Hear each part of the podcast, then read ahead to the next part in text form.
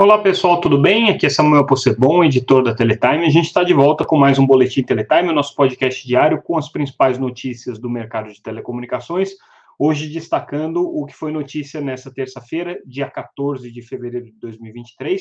Vamos então aos principais fatos trazidos pela Teletime. Como vocês já sabem, tudo que a gente comentar aqui, as nossas análises, as notícias, a íntegra das informações estão disponíveis lá no nosso site www.teletime.com.br gratuitamente. Vocês também podem se inscrever para receber o nosso é, noticiário diariamente na sua caixa de e-mails. Basta fazer a inscrição ali pelo site ou então também acompanhar a gente pelas redes sociais, sempre como arroba Teletime News. Começando então com a principal notícia do dia, é o resultado uh, referente ao ano de 2002 é, da Claro. Agora a gente está entrando aí na temporada de divulgação de balanços, então vamos ter é, informações em sequência sobre os resultados das operadoras é, no ano passado. É, a Claro, especificamente, teve um ano positivo, ela teve um, um, um crescimento de receita líquida da casa de 7,4%, fechou o ano de 2022 com 42,67 é, é, bilhões de reais em receitas. É, ela também conseguiu registrar é, no, no período é, de 2022 uma margem EBITDA de 45,7% contra 43% de margem que ela havia tido no ano de 2021. Então, também aí houve um crescimento. E o EBITDA da empresa, aí, totalizando né, os, os resultados do ano inteiro, ficaram na casa de 18 bilhões de reais, o que significa uma melhora de 8,8% em relação a 2021. Também nesse ponto aqui, um destaque positivo. É, quando a gente entra nos detalhes operacionais, é que a gente percebe o que, aconteceu com a Claro, e aí o fato relevante, que a gente está inclusive destacando nessa matéria, é a, a predominância agora do segmento móvel do ponto de vista de receitas em relação ao segmento fixo, que era o mais forte para a Claro. Então, o segmento móvel hoje já representa para a operadora é, uma receita total de 20,7 bilhões de reais. O crescimento ao longo do ano é, significou aí 19,4%, né? É, e com relação ao segmento uh, fixo, né, é, que era até então a principal fonte de receitas da Claro, esse segmento ficou em 19,9 é, bilhões de reais, ou seja, muito próximo do segmento móvel, mas um pouquinho abaixo, né? E é, isso representou uma retração, um recuo das receitas fixas de 3,3%. Então, explica essa inversão aí. É claro que é, pesa a favor né, desse, desse resultado a ampliação de base com a compra da Oi Imóvel, então hoje a Claro tem 83,3 milhões de clientes, né?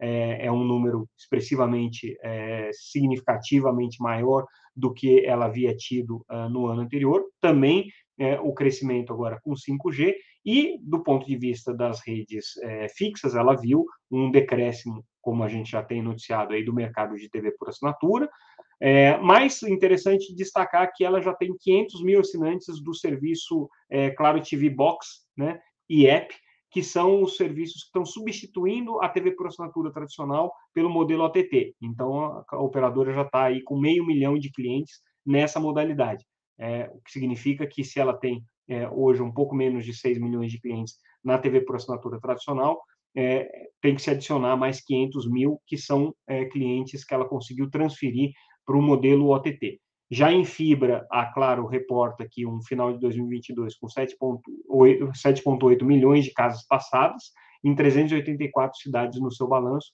Né? Mesmo assim, isso não significou é, um crescimento das receitas fixas. Né?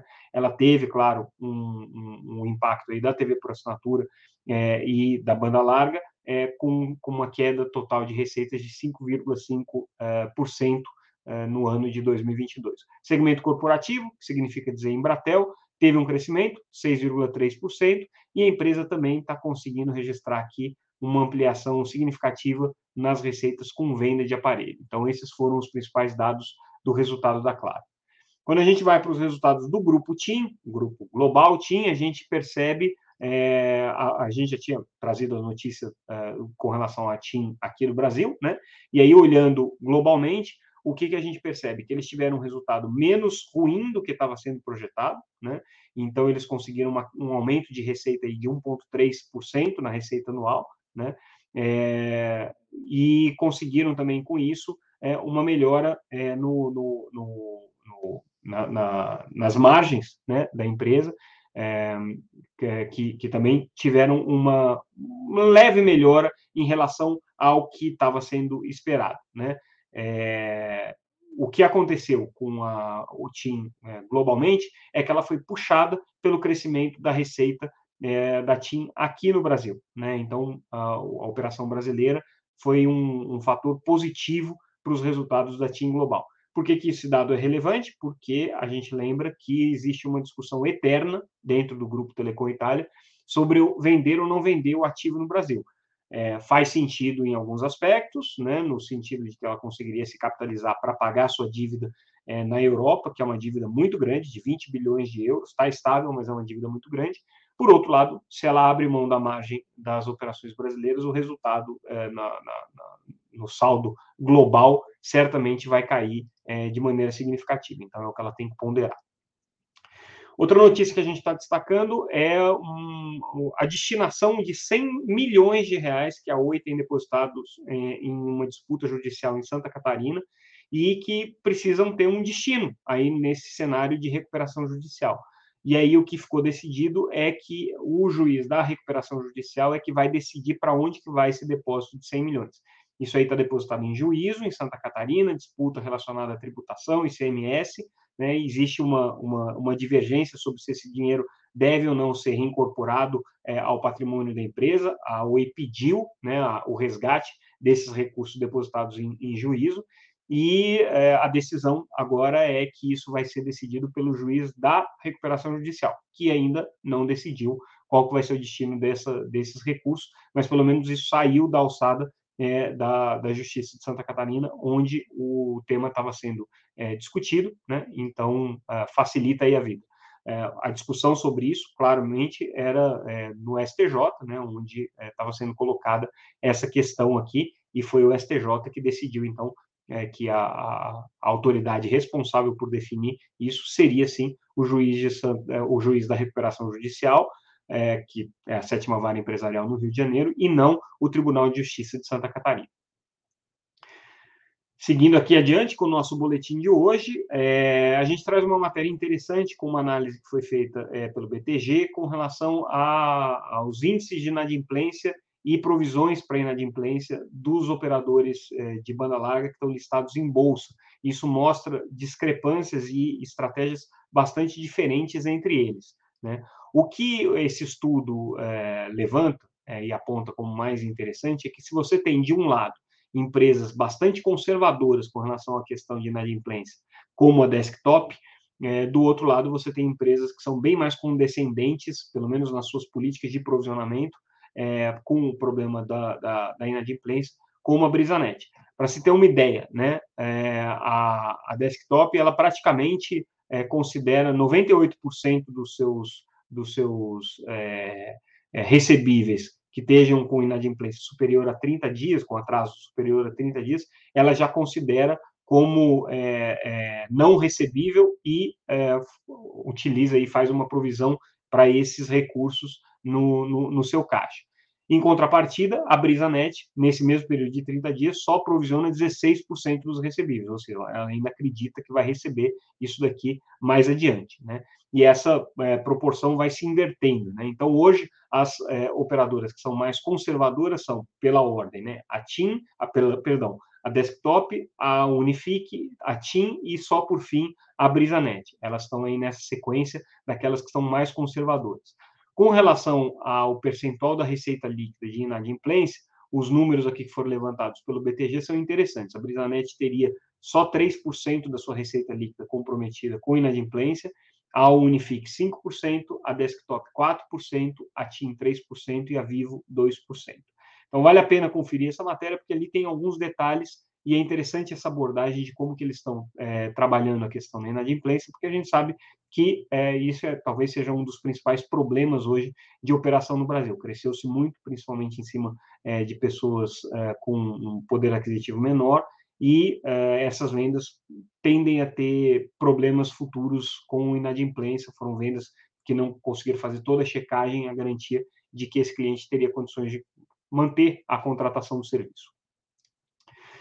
Mudando de assunto, a gente lembrou uh, duas semanas atrás que agora em fevereiro haveria uma sequência de reuniões da Anatel com uh, vários atores aí do mercado uh, de que relacionado ao atendimento ao consumidor, né, principalmente de call centers e, e teleatendimento, e aí o IDEC foi um dos, o IDEC, Instituto de Defesa do Consumidor, foi uma das entidades ouvidas pela Anatel, e o que eles estão sugerindo aqui é que a Anatel seja mais dura com o tratamento de telemarketing abusivo, a Anatel já tem implementado uma série de medidas, então o IDEC considera que essas medidas, apesar de importantes, são poucas, né, e sugere né, algumas medidas aqui que poderiam ser mais é, efetivas, segundo o Instituto de Defesa do Consumidor. Entre elas, se estabeleça um horário fixo para que uh, os consumidores possam receber ali de telemarketing, é, e que